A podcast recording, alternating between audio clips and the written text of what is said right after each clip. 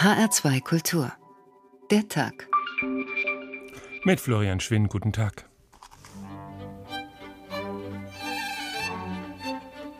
Der Uhu schläft zwölf Stunden täglich, die Unke schreit im Sumpfe kläglich.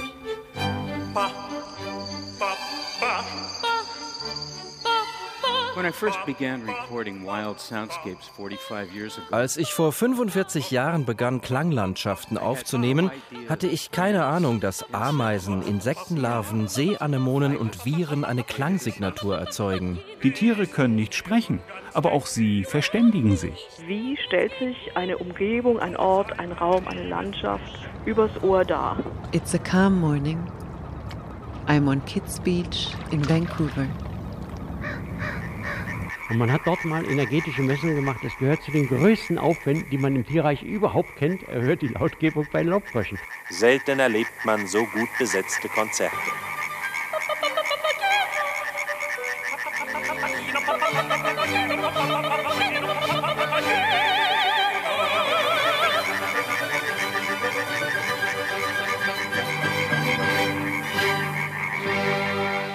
Als vor kurzem die ersten Kraniche über die Großstadt nach Süden geflogen sind, unglaublich hoch, nur eine winzige Reihe von Punkten am Himmel, da standen die Menschen auf der Straße und schauten hoch. Sie reckten die Köpfe, sie zeigten nach oben. Das war ein seltsames Bild. Es war seltsam, wie dieses ferne Trompeten, also der Flugton der Kraniche, den geballten Lärm der Stadt tatsächlich durchdringen konnte und die Ohren der Menschen inmitten ihres selbstgemachten Getöses in der Stadt erreichen konnte. Und wie alle gleich wussten, dass das nicht aus ihrer Stadt kommen konnte, dass das sozusagen ein Gruß aus einer ganz anderen Welt war. Haben wir tief in unserem Unterbewusstsein vergraben noch ein altes Sensorium für die Geräusche der Natur, für das Orchester der Tiere? Wissen wir noch von dem ganz anderen Klang der Welt, in dem unsere Vorfahren, unsere Urahnen gelebt haben müssen? Es muss wohl so sein, denn ohne das Orchester der Tiere würde es wohl kaum menschgemachte Musik geben. Nachtigall, ich höre dir singen. Natur macht Musik. So haben wir den Tag in der H2 Kultur heute überschrieben. Inspiriert hat uns zu diesem Thema ein Buch, zu dem es eine eigene Internetseite mit Geräuschen gibt. Bernie Krauses Das große Orchester der Tiere, vor kurzem bei Kunstmann auf Deutsch erschienen. In diesem Buch geht es um die Entstehung der Klänge der Welt, darum, wie sie zu tönen anfing, wie sie wurde, was wir heute hören können, da, wo wir es noch, noch hören können, und wie daraus alle Musik entstanden ist, auch die unsrige. Das Hören ist unser erster Sinn, das Erste, was die menschlichen Embryonen schon im Mutterleib wahrnehmen, das sind Geräusche von außen. Wenn sie dann Säuglinge sind, dann können sie die Augen schließen, aber die Ohren sind immer auf Empfang. Die Welt ist Klang, und der Klang der Welt ist die erste Information, die wir aufnehmen. Es war ein glücklicher Zufall, sagt Bernie Krause in seinem Buch Das große Orchester der Tiere, der ihn vom Musiker zum Bioakustiker machte. Er war Mitte der 60er Jahre des letzten Jahrhunderts nach Kalifornien gezogen, um am berühmten Mills College die Anfänge der elektronischen Musik mitzubekommen. Dort lernte er, der Gitarrist Krause, den Konzertorganisten Paul Beaver kennen, der für Filmmusik mit bizarren Soundeffekten experimentierte und sich dafür wunderlich klingende Werkzeuge baute, die ersten Synthesizer. Die beiden gründeten das Duo Beaver und Krause, führten den Synthesizer in die Popmusik und vor allem die Filmmusik ein. Sie bastelten die akustischen Effekte und die Musik für Rosemary's Baby und Apocalypse Now. Und dann kam der besondere Moment. Warner Brothers nahm das Duo für mehrere Platten unter Vertrag und sie planten In a Wild Sanctuary, das erste Musikstück, in dem über lange Strecken Naturgeräusche als Komponenten der Orchestrierung eingebaut werden sollten. Aber Vorreiter zu sein hieß, dass wir die Geräusche selbst sammeln mussten, erzählt Bernie Krause. Und wer von den beiden loszog, um das zu tun, war auch schnell klar. Aus Angst um seinen blauen zweireihigen Kammgarnanzug und seine eleganten Halbschuhe, in denen Paul auch den Hitzewellen in Los Angeles trotzte, verweigerte er Expeditionen in die Wildnis und überließ diese Aufgabe mir. Bernie Krause zog los mit zwei Mikrofonen und einem Rekorder für Stereoaufnahmen in das Schutzgebiet Muir Woods bei San Francisco, eigentlich ein Naherholungsgebiet. Es war Oktober, als er das zum ersten Mal tat, und eigentlich gab es nichts zu hören. Die meisten Vögel waren flügge, viele schon fortgezogen, die anderen schwiegen. Und dennoch war Bernie Krause beeindruckt. Wie ein Fernglas holten Mikrofone und Kopfhörer das Geräusch in unmittelbare Nähe und offenbarten mir Einzelheiten, die für mich vollkommen neu waren. Einige Vögel flogen droben durch den Stereoraum der Mikrofone von rechts nach links. Der langsame Rhythmus der Schneidetöne ihrer wogenden Flügel war ein durchlässiger Mix aus Schwirren und abebbenden Zischen. Mit meinem tragbaren Aufnahmegerät war ich kein aus der Ferne lauschender, vielmehr war ich in einen neuen Raum hineingezogen und ein integraler Teil der Erfahrung selbst geworden. Dem Musiker Bernie Krause hatte sich eine für ihn völlig neue Klangwelt eröffnet.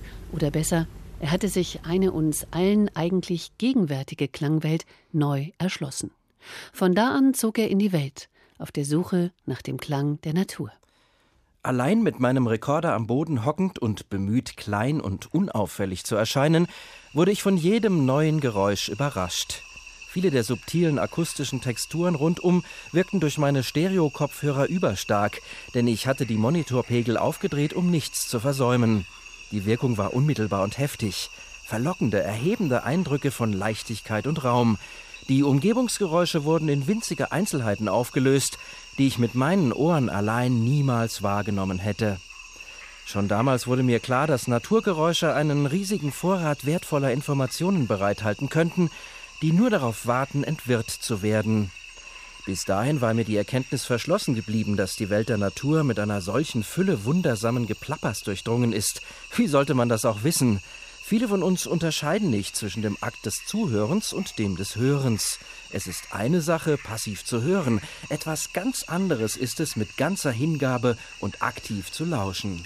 Wobei man durchaus auch mal vergessen kann, wo man sich befindet und womöglich in welcher Gefahr.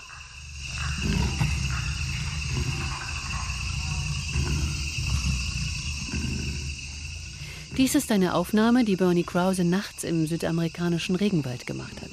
Um sich nicht selbst mit aufzunehmen, hatte er die Mikrofone zehn Meter von sich entfernt aufgebaut. So weit war der Jaguar also noch entfernt, als er ihn direkt in seine Mikrofone knurren hörte. Einen Sprung, maximal zwei Sprünge weit. Er konnte die Großkatze riechen. Bernie Krause kam mit dem Schrecken davon. Ebenso wie in Ruanda, als er zwischen zwei rivalisierende Gorillamännchen geriet und mitsamt Mikrofonen und Rekorder von einem der beiden mit einem einzigen Schwung und anschließenden Flug durchs Unterholz beiseite geräumt wurde. Das aber sind nicht die spektakulärsten Mitteilungen, die uns der Musiker Bernie Krause in seinem Buch Das große Orchester der Tiere zu machen hat. Nach Jahrzehnten akustischer Feldforschung in Begleitung von Biologen ist Bernie Krause heute in der Lage, durch die Analyse seiner Aufnahmen von Biotopen festzustellen, ob diese aus einer intakten Gemeinschaft von Tieren und Pflanzen bestehen oder gestört sind. Ein intakter natürlicher Lebensraum weist ein ausgefülltes akustisches Klangspektrum auf. Jede Töne produzierende Art, so die wichtigste Erkenntnis der Bioakustiker, hat ihren Platz im akustischen Spektrum ihres Lebensraums. Dort kann sie sich ungestört bemerkbar machen, nicht übertönt von anderen.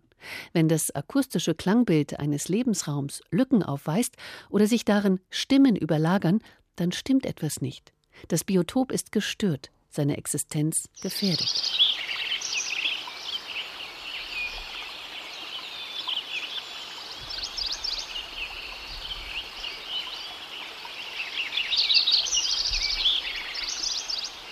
So hörte sich ein Waldstück an einem Bachlauf an, bevor eine Holzfirma dort einschlug. Schonend und vorsichtig sollten einzelne Bäume entnommen werden. Die Holzfirma war überzeugt, dass sie das Biotop nicht stören würde und bat Bernie Krause deshalb um akustische Dokumentation. Das ging daneben. Ein Jahr danach war von dem Eingriff in die Natur tatsächlich fast nichts mehr zu sehen, aber zu hören waren die Lücken im Biotop, auch nach Jahren noch.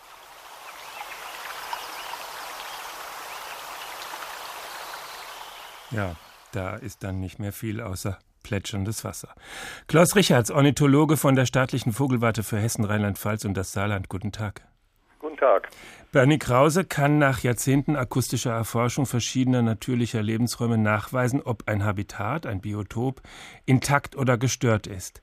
Sie sind viele Jahre mit offenen Ohren durch Hessen, durch Rheinland-Pfalz und das Saarland gereist, Haben wir hier noch ein ungestörtes, intaktes Biotop, das den vollen Sound der Natur bietet? Nein, also völlig ungestört haben wir in Mitteleuropa eigentlich äh, gar nichts mehr. Da gibt es keinen ungestörten Lebensraum. Näherungsweise natürlich in großen Wäldern, wo keine forstlichen Eingriffe stattfinden. Beispielsweise im Nationalpark Kellerwald haben wir das. Äh, beispielsweise auch im Hochgebirge, aber das liegt bekanntlich nicht in meinem Geschäftsbereich. Also wir haben überall letzten Endes Zivilisationsgeräusche, die da mitstören. Stören, sagen Sie. Das heißt, die Tiere, die wir ja eben ausreichend gehört haben, sind nicht in der Lage, diese Sounds mit einzubauen und sich da anzupassen? Äh, da muss man differenzieren. Äh, wir haben Imitatoren im Tierreich, äh, die können sich da sehr gut anpassen und einpassen. Der Star heißt nicht umsonst Star. Surnus vulgaris, ein kleiner Singvogel, der eigentlich fast gar keine eigenen Gesänge produziert, sondern alles aus der Umgebung nimmt. Und dann kann man sich manchmal wundern, wo er das aufgefangen hat. Ein Kollege von mir, der wohnt in Stauffenberg, sein Star, der in der Nähe des Hofes dort also im Frühjahr dann äh, seine Reviergesänge zum Besten gibt, der hat den Pirol drauf, äh, der hat den großen Brachvogel drauf, den Graureiher, aber auch ganz andere Geräusche, also Handyklingeltöne oder eine Fahrradklingel. Da kann man sich ja. ungefähr ausrechnen, wo der so hingezogen war im Winter. Wo er war und ja. was er so erlebt hat, ja. Wobei offensichtlich also in Anführungszeichen da nur ein Kurzzeitgedächtnis existiert. Die Rohrsänger sind auch perfekte Imitatoren und die ziehen ja auch in den Süden, ja, während der Star ja nur Teilzieher ist. Aber die bringen keine afrikanischen Gesänge mit. Also offensichtlich äh, brauchen die auch den passenden Zeitraum, wo die imitieren. Also die Brutzeit ist das im Frühjahr. Hm. Die, dann, Sie meinen, in dem, im Frühjahr nehmen die sich dann, was sie hören und bauen das in ihre Gesänge ein? Äh, das machen einige, andere haben natürlich ganz charakteristische Gesänge, mhm. aber manche äh, tricksen auch damit. Also der Raubwürger, der zur Familie der Würger gehört, der auch ein Singvogel ist und der größte der einheimischen Würger, äh, der äh, trickst damit und lockt andere kleine Singvögel an, um die anschließend zu verspeisen. Da gibt es auch eine tolle Filmsequenz aus dem Film äh, Fauna Iberica, also ein spanischer Naturfilm. Da sieht man und hört man den Raubwürger, wie er sich bei den Stieglitzen, bei den Distelfinken einschmeichelt. Und bis sie dann so nahe kommen, dann packt er einen, ja. Frechheit, oder? Aber ja, äh, für ihn natürlich positiv. Ja. Der, äh, seine Tagesration. Das heißt, alles das, was es im äh, optischen Spektrum gibt, dass es, man nennt es Mimikry, dass man etwas nachahmt, was man gar nicht ist, das gibt es auch im akustischen. Das gibt es auch im akustischen, wenn man so einen kleinen Ausflug von den Vögeln weg zu den Fledermäusen macht. In Südamerika lebt eine froschfressende Fledermaus, die verzehrt kleine Frösche und die haben nun gelernt, äh, die Rufe von giftigen Artverwandten nachzuahmen. Denn die schmecken der Fledermaus nicht. Wer einmal so einen giftigen Frosch äh, gefressen hat und muss dann sich anschließend übergeben, der wird niemals äh, mehr nach dieser Mahlzeit hören. Und das nutzen die dann aus. Also da sind die Frösche dabei, die Fledermäuse zu, zu täuschen. Die täuschen dabei. Hm. Oder äh, man geht ganz weg von Instrumentallauten äh, hin zu Marsezeichen. Äh, auch wieder nach Südamerika in Panama. Da gibt es eine Großohrfledermaus, die jagt also Laubheuschrecken und bekanntlicherweise machen Heuschrecken ja Instrumentalkonzerte. Das können wir ja in unserem Sommer mhm. auch erleben hier bei uns. Und dann werden die natürlich äh, detektiert und gepackt und die äh, instrumentieren dann nicht mehr, sondern trommeln einfach äh, auf dem Substrat, wo sie sitzen, auf Blättern und auf kleinen Zweigen. Und wenn in der Nachbarschaft dann auch eine Heuschrecke sitzt auf dem gleichen Zweig, dann hört sie sozusagen diese Vibrationen, die wiederum der Fledermaus verschlossen bleiben. Das heißt, es ist eine, Akust eine Anpassung an die Jäger, die sich auf die Akustik spezialisiert haben. Ähm, man versucht, man füllt dann sein eigentliches Klangspektrum gar nicht mehr aus, sondern weicht aus weicht aus, ja. Und wir hatten ja eingangs das Thema, also äh, das Zivilisationsgeräusch. Wollte ich grad, da wollte ich jetzt gerade wieder zurückkommen, genau. Das, da wäre die Frage, weichen jetzt unsere Nachtigallen äh, an irgendwelchen befahrenen Straßen auch aus? Singen die dann anders? Ja, es ist so, Nachtigallen bevorzugen nicht unbedingt befahrene Straßen, die brauchen also feuchtes und unterholzreiches äh, Flächen. Aber beispielsweise Zilpschalbe, die also so ähnlich rufen, wie sie heißen, ja, Da haben holländische Forscher herausgefunden, dass an stark befahrenen Straßen, wo ein permanenter Geräuschpegel vom Autoverkehr her zu hören ist, äh, die also entweder die Straßenränder als Brutplätze meiden oder nur unerfahrene junge Männer dort versuchen, also ihr Revier zu gründen. Aber die gehen dann natürlich leer aus, weil die können singen, so viel sie wollen. Da hört sie kein Weibchen. Und dass die einfach lauter werden? Äh, das gibt es natürlich auch. Oder sie nutzen einfach die Lärmpausen, ja. Äh, es gibt da eine Untersuchung in Deutschland von Dr. Mirwald äh, aus Kiel, der beschreibt sogenannte Effektdistanzen, also wie weit sozusagen solche Geräusche wirken. Und wir haben das selber auch als Vogelschutzwarte im Rahmen des äh, Flughafenausbaus äh, feststellen können. Äh, da war ja auch der Verdacht, dass vielleicht eine Reihe von seltenen Vogelarten, die im Flughafenumfeld brüten, dann durch den stärker werdenden Luftverkehr ausweichen. Mitnichten also, es reichen die Lärmplausen zwischen den starten und landenden Flugzeugen, dass die Vögel noch gehört werden. Anpassungsleistung. Klaus Richards, Ornithologe von der staatlichen Vogelwarte für Hessen, Rheinland-Pfalz und das Saarland. Recht herzlichen Dank. Nachtigall, ich höre dir singen, Natur macht Musik, der Tag in H2 Kultur. Jetzt machen wir ein kleines akustisches Ratespiel. Wo ist das hier aufgenommen? Gibt es so etwas in Deutschland noch?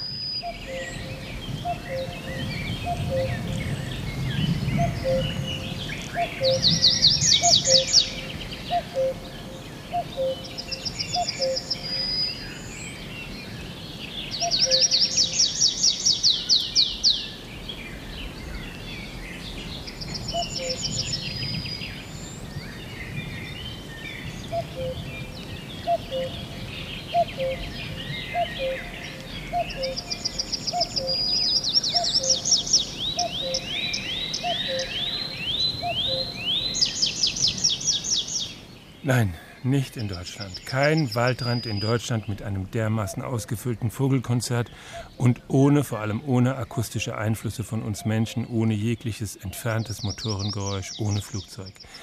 Die Aufnahme stammt nicht von Bernie Krause, sie stammt von mir aus Siebenbürgen in Rumänien und es ist Anfang der 90er Jahre gemacht worden.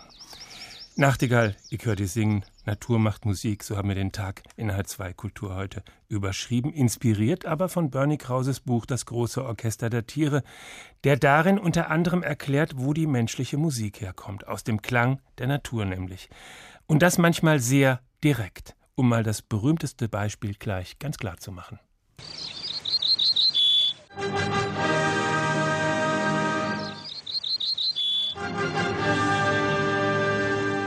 Das ist der Ortolan, den Beethoven bei seinen Spaziergängen gehört hat, eine heute leider, heute leider hochgefährdete Art, der wir auf sehr direkte Weise Musik verdanken.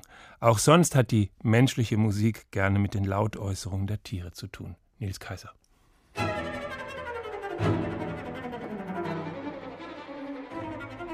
Altbekannt und immer wieder gern gehört, der Hummelflug, tierische Musik von Rimsky-Korsakow. Hört man deutlich, dass da eine Hummel musikalisch imitiert wird. Naja, könnte genau genommen aber auch eine Biene sein oder eine Schmeißfliege oder auch gleich eine zweimotorige Propellermaschine. Die Natur klingt da letztlich doch immer eindeutiger als ihre musikalische Nachahmung. Überhaupt haben es die Komponisten gar nicht so leicht mit den Tieren und ihren Lautäußerungen. Die lassen sich nämlich kaum einmal eins zu eins in die Musik übertragen. Die Tierwelt quiekt und grunzt ja nicht in Moll und Dur, sondern sozusagen freitonal. Ein Eselsschrei wie in Mendelssohns Sommernachtstraummusik mag ja noch hingehen.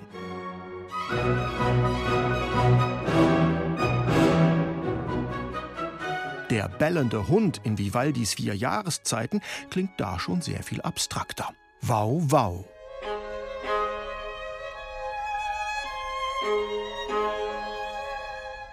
Und beim Grollen des Löwen im Karneval der Tiere von Saint-Saëns könnte man im Prinzip auch an einen Rasenmäher denken, der nicht anspringt.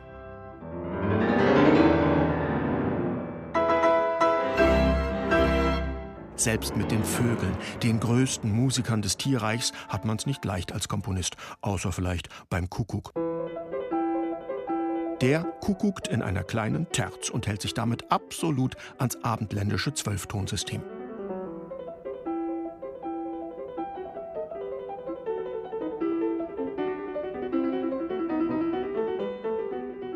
Man kann es sich aber auch leichter machen und für den Piepmatz einfach das passende Instrument finden. Dann kommt's auf die Töne gar nicht mehr so an.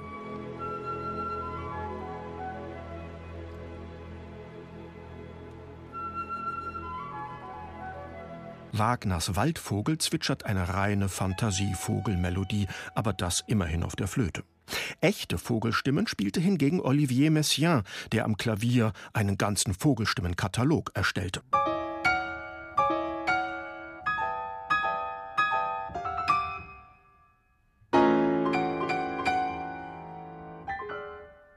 Voilà, das klingt jetzt vielleicht wie echtes Vogelgezwitscher, aber in die Klassikcharts kommt man damit nicht. Aber es gibt ja noch eine weitere Möglichkeit, die Natur von Tieren in Musik zu übertragen. Man kann ja auch noch den Charakter eines Tieres darstellen.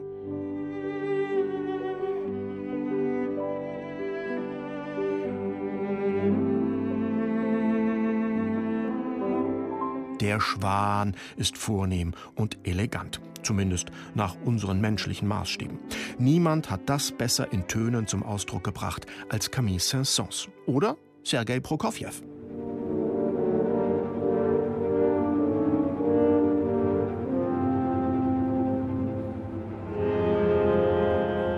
In seinem musikalischen Märchendrama Peter und der Wolf hat er die tierischen Charaktere unschlagbar gut zum Ausdruck gebracht. Der von den Blechbläsern gespielte Wolf ist böse, auch ohne dass er brüllen muss, und die Katze muss nicht doof rummiauen, sie schleicht behutsam auf dem Gartenzaun herum zu geschmeidigen Klarinettenklängen.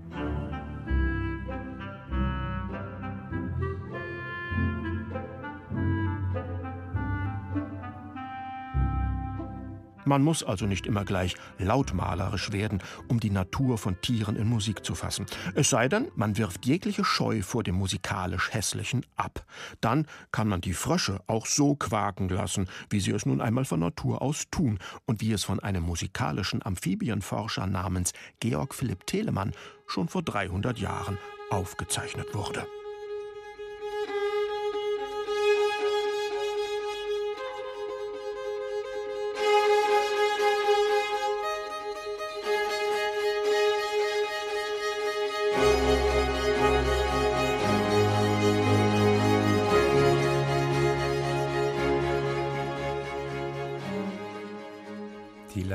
Atonale Modernität des Telemann, die er sich da von den Fröschen geliehen hat. Professor Josef Reichholf, Evolutionsbiologe und Autor so schöner Bücher wie Der Ursprung der Schönheit. Guten Tag. Guten Tag. Würden Sie dem Bioakustiker Bernie Krause, dem wir ja heute hier folgen, eigentlich auch folgen bei dessen These, dass der Ursprung der menschlichen Musik im Klang der Natur liegt? Ähm, Im Grundsatz ja. Äh, ich meine nur, dass man die menschliche Natur und die Natur der menschlichen Stimme vielleicht dann noch etwas stärker berücksichtigen müsste. Denn äh, das, was ja gerade die zu hörenden Beispiele gezeigt haben, ist, dass manches doch sehr stark abweicht von dem, was wir unter Musik verstehen oder was uns überhaupt äh, nahe kommt in akustischer Hinsicht, was uns anspricht, wie wir zu sagen pflegen. Und äh, da sind, glaube ich, äh, zwei Aspekte zu berücksichtigen. Und das ist einmal das Mutter-Kind-Verhältnis. Äh, die Babys lassen sich eben, das erfahren sogar manche Väter, äh, sehr viel leicht in den Schlaf singen, als äh, einfach nur auf sie einzureden. Mhm. Und äh, das Zweite ist, dass offensichtlich eine natürliche Neigung besteht bei Menschen, den äh, Kleinen gegenüber eine besondere Stimmlage zu wählen. Und wir sagen ja auch, das stimmt oder das ist stimmig. Also dass die Stimme für uns eine ganz, ganz fundamentale Rolle spielt, das ist äh, zweifellos äh, ein entscheidender Aspekt unserer menschlichen Kommunikation. Und die Stimmen der Natur, die fügen sich nun ein in dieses, äh, ja, in dieses Gesamtszenario des Akustischen, das uns Kraft der Natur unserer Hörsinnesorgane offen steht. Und das ist natürlich bei Weib nicht alles, was es akustisch gibt, aber es ist ein ganz schön großes Spektrum. Sie meinen jetzt das, was wir nicht hören, unter unserer Hörschwelle und über unserer Hörschwelle. Da ist ja auch noch einiges los, was wir äh, gar nicht wahrnehmen. Aber das, was wir wahrnehmen, äh, viele Vögel sind ja voll in unserem Bereich, ähm, in dem unserem Hörbereich. Das, was wir wahrnehmen, tragen wir das eigentlich noch in uns? Ich habe die Sendung angefangen mit äh, den Kranichen, die hier über die Stadt geflogen sind, wo plötzlich alle Menschen hochschauten und wussten, dass dieses Geräusch nicht aus ihrer Stadt kommen kann. Äh, ja, höchstwahrscheinlich. Also da denke ich schon, viele Erfahrungen, die man macht, sprechen ja auch dafür, dass wir ein allgemeines Empfinden haben und mitgebracht haben aus grauer Vorzeit unserer Menschwerdung, was die Stimmen der Natur betrifft. Wir selbst fügen uns ein in der Art und Weise, wie wir sprechen, wie wir mit Lauten miteinander und untereinander kommunizieren auf gewisse Distanzen, weil die Umwelt, in der wir leben, auch eine akustische Umwelt, mhm. nicht nur eine optische, Bernie Krause hat nachgewiesen, dass in einem intakten Habitat jedes Tierchen seine eigene akustische Nische hat. Nische hat. Wir könnten uns da jetzt ja hineindenken und überlegen, wo wir denn dann stünden mit unseren Stimmen. Die Arten gestehen sich gegenseitig offensichtlich diesen akustischen Raum zu. Sie schreien nicht gegeneinander an, sondern fügen sich nebeneinander ein. Wie muss man sich das eigentlich als Evolution vorstellen? Wie, wie hat diese akustische Evolution zu so einem vollen Spektrum geführt? Wie ist das entstanden? Ähm, nun, das ist relativ leicht äh, vorstellbar, wenn äh, zwei verschiedene Arten, äh, die aufeinandertreffen in irgendeinem Lebensraum, den sie jetzt nun beginnen gemeinsam zu besiedeln, sich auf eine sehr ähnliche Art und Weise akustisch verständigen würden und davon auch mehr oder minder abhängig sind, dann gibt es natürlich Konfusion. Beispiel, zwei Singvogelarten, die etwa durch die Eiszeit zunächst voneinander getrennt waren und nacheiszeitig jetzt in den sich ausbreitenden Wäldern wieder zusammenkommen, die fast das gleiche singen, mhm. kommen durcheinander. Und äh, tatsächlich geschieht dann etwas, was wir bei uns in unserer Vogelwelt mit Fitis und Zilpzalp, Zilpzalp, da drückt der Name schon aus, wie das mhm. anklingen äh, sollte, äh, erleben können, die beiden sehen sich so ähnlich, dass nur sehr gute Ornithologen. Kann man nur an den Füßen unterscheiden. Ja, genau. Aber im Gesang kein Problem, wenn der Fitis da seine weiche, wunderschöne Melodie vor sich hin flötet und der Zilpzalp zilpzalpt, da gibt es kein Missverständnis. Und wir nennen das in der Evolutionsbiologie die Merkmalsverschiebung. An den Grenzen, wo ähnliche Arten zusammenkommen, werden die Unterschiede betont und auf diese Weise die Arten sehr viel besser voneinander getrennt, als das aus rein ökologischen Gründen, also Gründen ihrer Lebensbasis, notwendig erschiene. Aber auch deshalb, weil das Akustische eben genauso wie das Optische, das hatten Sie eben schon gesagt, dazugehört, weil es so wichtig ist. Unbedingt und wir merken das ja auch selbst.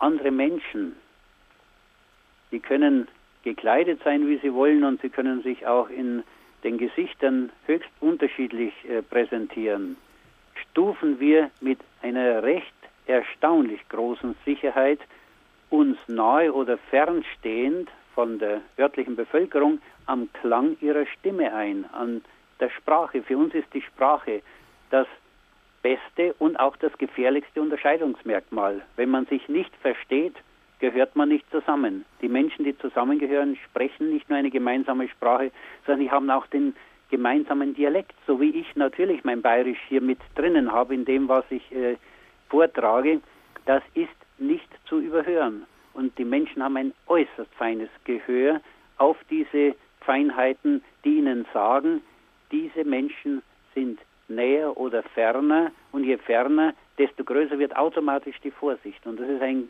ganz zentrales Problem unserer Gegenwart. Das heißt, die, Sie bringen den Heimatklang mit oder nicht? Es hat auch genau. Signalcharakter. Genau. Wir differenzieren also akustisch mehr, als wir das uns eigentlich bewusst sind im Alltag. So ist es. Und weil es eben so automatisch, so selbstverständlich abläuft, wird es uns auch nicht so bewusst. Hat damit zu tun, dass es so alt ist?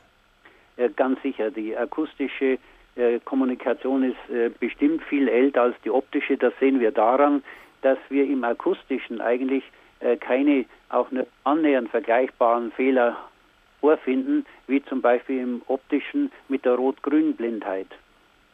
Rot-Grün-Blindheit gibt es im akustischen nicht. Links-Rechts-Blindheit gibt es nicht. Nein, also entweder es ist eine echte Gehörschädigung vorhanden, also etwas Pathologisches, dann, das gibt es natürlich äh, bei allen Sinnesorganen, aber ansonsten funktioniert unser Gehör über das gesamte Spektrum und äh, es ändert sich in der Empfindsamkeit auch äh, kontinuierlich. Das heißt, wir verlieren nach und nach die Fähigkeit, die sehr hohen Töne, so von 20.000 Hertz Mhm. bis runter dann auf 15.000 äh, zu hören, das wird immer schwächer mit zunehmendem Alter. Aber den Kernbereich unserer akustischen Kommunikation, den behalten wir. Und wir merken an der Stimme auch, wie die Menschen altern, welcher Altersgruppe sie zugehören. Das ist alles automatisch äh, mit erfasst und wird uns deswegen nicht bewusst. Das ist ein verräterisches Organ, die Stimme. Professor Josef Reichholf, recht herzlichen Dank. Nachtigall, ich höre dir singen. Natur macht Musik, der Tag in HR2 Kultur. Hier kommt eine Aufnahme von Bernie Krause aus einem Regenwald am Äquator.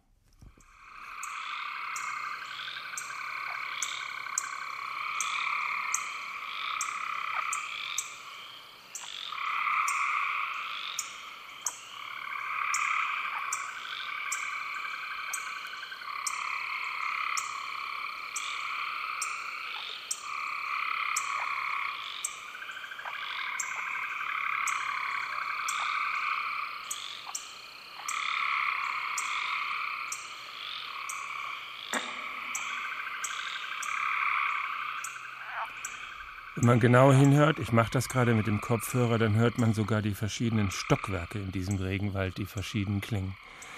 Nachtigall, ich höre dir singen. Natur macht Musik, so haben wir den Tag in der H2 Kultur heute überschrieben. Alle Musik kommt aus der Natur, haben wir heute behauptet, was logisch ist, weil Menschen ein Teil der Natur sind und also auch ihre Musik. Wir wollten das aber schon unterschieden wissen vom Geräusch von Flugzeugen, Presslufthämmern und Autos, die ja auch von Menschen gemacht werden. Deshalb die etwas zweideutige Formulierung. Joachim Baumann führt das jetzt in einem Beitrag über Bioakustik wieder zu etwas mehr Eindeutigkeit in die Verbindung zurück. Die Laute der Lurche fielen schon Wilhelm Busch auf. Er schrieb und zeichnete für größere Kinder ein naturgeschichtliches Alphabet. Die Unken fehlen nicht. Busch zeichnete ein Männchen, das mit den Füßen im Teich steht. Maul aufgerissen, Mandoline in der Hand, der Kommentar: Der Uhu schläft zwölf Stunden täglich, die Unke schreit im Sumpfe kläglich. Unterhält man sich im Zoologischen Institut der Humboldt-Universität Berlin mit Günter Tembrock über die Stimmen der Tiere, dann zögert er nicht lange und imitiert die Laute der Rotbauchunken. Und das ist von der Körpergröße übrigens abhängig. Die Weibchen können sich an der Körpergröße etwas orientieren, weil die Stimme dann ein bisschen tiefer wird. Wenn ein Weibchen als Partnerin gewonnen werden soll, muss das Männchen durch kraftvolle Laute beweisen, dass es gesund ist, dass es fit ist. Aber noch immer ist es ein Rätsel der Natur, warum sich speziell die Laubfrösche in der Paarungszeit derartig verausgaben. Die Laubfroschmännchen sind die Rocker unter den Lurchen. Sie setzen auf Krach und Rhythmus. Die Weibchen hören aufmerksam zu. Sie identifizieren den Lärm der Männchen als arteigenes Konzert. Im Normalfall wandern sie zu den lautesten Rufern. Der Laie fragt, ist das Konzert der Laubfrösche Arbeit oder ist es Vergnügen? Und man hat dort mal energetische Messungen gemacht. Das gehört zu den größten Aufwänden, die man im Tierreich überhaupt kennt. Erhöht die Lautgebung bei Laubfröschen. Also da fragt man sich manchmal, was ist das für ein Riesenaufwand, der da nötig ist, um also die Fortpflanzung zu sichern. Wir haben immer, wenn wir meinen, wir singen und so weiter, das ist irgendein ein Lustgefühl, ein Vergnügen, das man dabei hat. Das ist hier so artlich vorgegeben, der Aufwand und der Nutzen. Und eindeutig ist es ein gewaltiger Aufwand. Also es geht eben um etwas Essentielles für die Selektion, also die Erhaltung der Gene und die Fortpflanzung. Ohne Fortpflanzung keine Evolution. Ohne die Evolution der Organe, mit denen die Geschlechter zusammenfinden, keine Fortpflanzung. Selbst Forstleute haben diese Laute meist nie zu Ohren bekommen. Die Aufnahme stammt aus dem Frühjahr 1956. Die Tonfolge kommentiert der Berliner Zoologe ein halbes Jahrhundert später so, als wäre sie gestern aufgezeichnet worden. Wir haben Fuchswelpen gehört, könnte sogar ganz äh, kurz nach der Geburt aufgenommen sein, die äh, dazu dienen, dass Pflegeverhalten ausgelöst wird. Also sie werden beleckt und so weiter und dann natürlich auch gesäugt. In der Verhaltensforschung vollzog sich während der zweiten Hälfte des 20. Jahrhunderts eine bioakustische Wende. An dieser Wende wirkte Günter Tembrock federführend mit. Indem er die Kommunikation, das Senden und das Empfangen von vornherein als Bestandteil der Evolution auffasst, gehört Tembrock zu den Entdeckern der zweiten Natur der Tiere.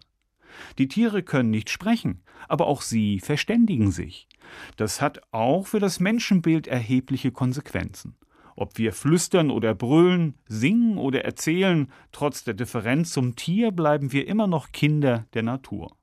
In einem seiner Vorträge verglich Günter Tembrock die Stimmakrobatik der Weißhand Gibbons sogar mit dem Vibrato der Sängerin Maria Callas.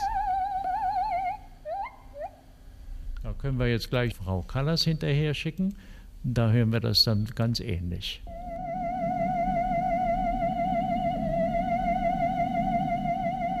Dieser Beitrag von Joachim Baumann stammt, das muss man in diesem Fall dazu sagen, aus dem Jahr 2008.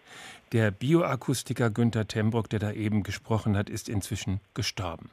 Aber er hat würdige Nachfolger. In diesem Fall eine Nachfolgerin, Sabine Breitsameter, Professorin für Sound- und Medienkultur an der Hochschule Darmstadt. Guten Tag. Guten Tag. Sie beschäftigen sich auch mit den Klängen der Natur. Das würde man jetzt nicht unbedingt vermuten bei dem Titel Sound und Medienkultur. Was hat die Natur da zu suchen? Natur und Kultur hängen ja sehr eng miteinander zusammen. Und die Art und Weise, wie wir mit der Natur umgehen, ist ja auch etwas, was wir kultiviert haben. Speziell, wenn wir jetzt ans Hören denken. Auf was hören wir? Wie hören wir? Was nutzt uns das Hören? Wie benutzen wir das, was wir hören? Also das ist nun wirklich ein sehr, sehr weites und sehr intensives Feld. Und äh, ich denke, so kriegt man die beiden Dinge dann auch zusammen. Sie sammeln auch Soundscapes. Sie beschäftigen sich mit Soundscapes. Es hat da auch eine Konferenz am Campus in Dieburg der Hochschule Darmstadt gegeben. Was sind Soundscapes?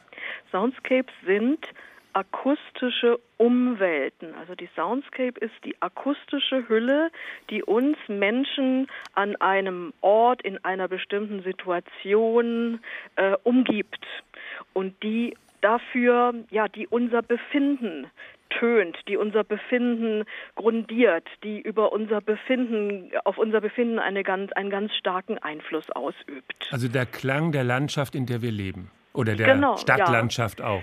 Unser, das, das Drumherum, das akustische Drumherum. Und dann geht es darum, was das für einen Einfluss auf uns hat? Ja. Das ist ein kultureller Einfluss einerseits. Einerseits gehört wahrscheinlich ein Großteil der Geräusche, ähm, wird von uns selber gemacht. Ja? ja? Ein. Teil der Klänge sind aus der Natur, das hatten wir ja schon. Mhm. Hat das einen Einfluss auf die Qualität, die akustische Qualität eines Lebensraums, wie viel davon natürlichen und wie viel davon menschlich-technischen Ursprungs ist? Mm, jetzt nicht so unbedingt. Einfluss auf das, was man jetzt als eine angenehme Soundscape, eine angenehme Klanglandschaft mhm.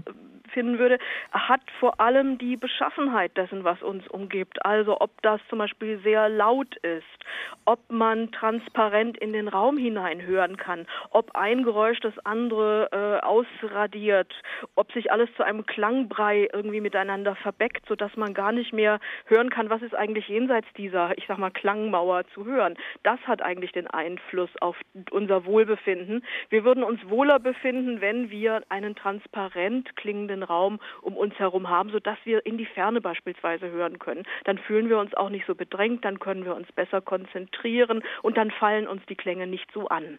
Das heißt eigentlich, weil wir in dieser Sendung schon gelernt haben, dass die natürlichen Klangspektren wunderbar verteilt sind. Also da überlagert sich nichts. Jedes Tierchen hat da seinen eigenen akustischen Lebensraum und jedes andere lässt ihm diesen Raum auch. Das heißt eigentlich, in einer ganz natürlichen Klangumgebung müssten wir uns sehr wohlfühlen müssten wir uns wohlfühlen. Meistens tun wir das auch. Es gibt aber auch Ausnahmen zu dem, was Sie da gerade geschildert haben. Ich war mal im Dschungel im Kongo und das war so ein unglaublich dichtes, ja, dichtes Geräusch, was von diesen Milliarden Insekten da gemacht wurde. Also da hat man tatsächlich nichts mehr unterscheiden können voneinander, sondern war wirklich umgeben von einer unglaublich intensiven Klangumgebung, über die man nicht mehr raushören konnte. Also sowas gibt es auch. Das hat dann aber auch eine ganz bestimmte Faszination und ist sehr intensiv. Gut, will man vielleicht nicht immer haben. Man braucht vielleicht nicht, auch wenn man gerade schlafen möchte, die Nachtigall direkt neben dem äh, Schlafzimmerfenster, weil die ziemlich laut ist. Mhm. Aber ähm, das, was Sie eben gesagt haben, diese Transparenz, die entsteht ja eben nicht, wenn es mit unseren technischen Geräuschen zuge zugedeckt ist. Man könnte die technischen Geräusche natürlich auch so konzipieren, dass sie eine größere Transparenz ermöglichen. Aber natürlich kennen wir das alle, dass das konstante Brummen von Motoren äh, eben genau das Gegenteil bewirkt. Und nun könnte man sich ja fragen, kann man Motoren beispielsweise anders konstruieren oder kann man die Umgebung, in der diese Motoren ertönen, so konstruieren, dass sie einfach raumklanglich das Ganze anders äh, ertönen lässt und wir dann eben auch wieder eine andere Wahrnehmung von der Sache gewinnen können. Also es gäbe eine Möglichkeit, auch technische Geräusche menschenwürdiger zu machen. Auf jeden Fall.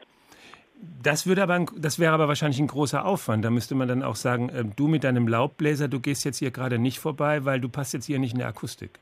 Ja, also ich würde mal sagen, mit dem Laubbläser sollte man überhaupt mal sprechen, ob das so nötig ist, ja. Aber ich glaube, die generelle Frage ist tatsächlich dann, ob man so die Funkt das Funktionieren der Dinge über das Befinden der Menschen stellen sollte und das vor allem schon morgens um sechs.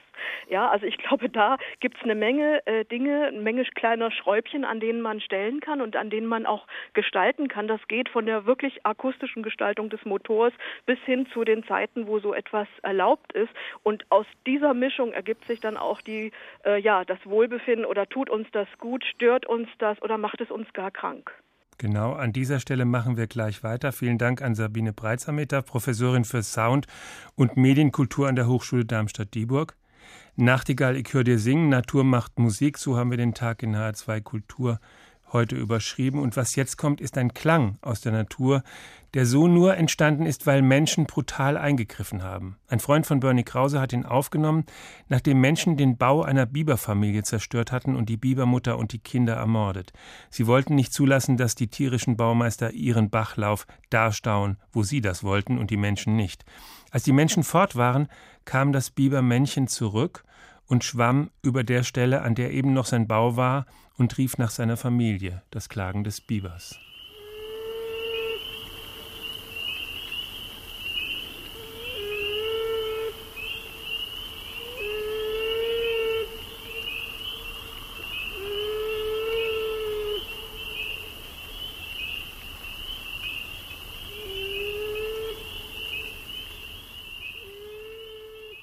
Traurig. Hier enden wir dann mal endgültig mit den Klängen der Natur und wenden uns unserem eigenen Getöse zu. Wie geht es Menschen, wenn sie in ausschließlich menschgemachter Geräuschkulisse unterwegs sind? Das konnte man bis Sonntag mal wieder im Selbstversuch ausprobieren auf der Frankfurter Buchmesse. Messen sind generell eine akustische Zumutung. Die Buchmesse ist dabei ein, eine eher stille, aber dennoch eben auch eine Herausforderung. Angela Ulrich ist für uns mit offenen Ohren über die Messe in Frankfurt gegangen. Fangen wir an mit Die Buchmesse ist ein riesiger Rummel. Es brummt und summt an allen Ecken und Enden, vor allem an den Besuchertagen am Ende. Starten wir im Forum, da wo auch die ARD-Bühne ist, quasi das Einfallstor zur Messe. Ja, wichtige Notizen. Moderator Marc Langebeck von Kika steht auf der Bühne, Dutzende Kinder vor ihm auf dem Boden. Es geht hin und her in Deutsch und Englisch. Und gleich daneben ist eine große Box aus Plexiglas, die ARD-Hörspielbox. Da können Besucher jeweils eine Seite eines Hörspiels aufsprechen. Daraus soll dann das längste Märchenhörspiel der Welt werden. Und es warten viele vor der Box. Die können sogar mithören. Gretel schenkt dem Hans eine junge Ziege. Adies, Gretel. Adies, Hans. So, jetzt aber mal raus ins Freie, auf die sogenannte Agora, den großen Freiplatz, Festplatz mitten auf dem Messegelände. Ist es da ruhiger? Juhu! Ich darf einen Aquana fotografieren. Im Gegenteil, hunderte grell bunt geschminkter und verkleideter Jugendlicher, die verschiedene Manga-Figuren darstellen. Sie knipsen sich, liegen sich in den Armen, der Rummel ist sogar noch größer. Und dann kreisen hier noch die ganze Zeit Hallenshuttles, kleine Busse, auf denen übrigens Paulo Coelho zu sehen ist, der brasilianische Autor, der die Messe boykottiert hat. Hier ist er doch dabei, und zwar lautstark. So, und aus diesem absoluten Trubel, da versuche ich jetzt mal in etwas ruhigere Gefilde. Ich probiere es mal im brasilianischen Pavillon.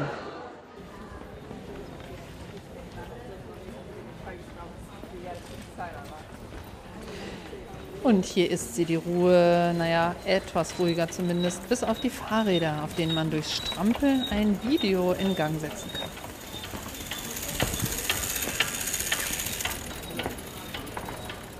Und weiter geht's in Halle 3, da wo die deutsche Belletristik zu finden ist. Und auch Kochbücher, Comics, Kinderbücher. Sucht im Internet. Okay, gesucht gefunden. Oft so. Wenn ich Bücher lese, frage ich mich, wie kommen sie denn auf die Namen? Das ist ja auch gar nicht so einfach, irgendwie sich Namen auszudenken. Ziemlich aggressiv So, werden hier neue Kurzgeschichtenautoren gefunden, ausgelost bei Basta Lübbe, wie auch immer. Also das geht mir jetzt echt auf die Nerven. So, und jetzt gucken wir mal, wie es bei den internationalen Verlagen, also in Halle 5, aussieht. Tja, erstmal ist es hier deutlich, deutlich ruhiger. Aber stopp, ganz in der Ecke beim Weltempfang, da wird es jetzt doch wieder ein bisschen trubeliger. Informationen aufnehmen. Es kann eigene Entscheidungen treffen. decision to know what exactly to do. But poverty has been a big enemy. Я хочу сказать, что wie gesagt, eine akustische Herausforderung, die wir uns selber zumuten und das nicht nur jedes Jahr, sondern an vielen, vielen Tagen, weil Messe ist ja nicht nur Buchmesse. Peter Androsch, Musiker und Komponist aus Österreich und Leiter eines Projektes in Linz. Guten Tag. Guten Abend. Sie leiten in Linz das Projekt Hörstadt. Was ist das? Die Hörstadt ist äh ein gemeinnütziger Verein. Wir nennen uns Labor für Akustik, Raum und Gesellschaft und ist entstanden aus der Europäischen Kulturstadt Linz 2009. Und äh, wir glauben, dass die Akustik ein politisches Thema ist, dass also eigentlich etwas fällig ist, was wir eine akustische Raumplanung nennen könnten, genauso wie es eine Verkehrsplanung gibt. Es geht, es geht um diese Geräusche, wie wir sie eben in ziviler, ganz äh, gesitteter Form gehört haben, weil da waren es ja fast keine Motoren, äh, sondern da waren es ja nur Menschen, die diesen Krach gemacht haben, der dann die Messehallen ausfüllt.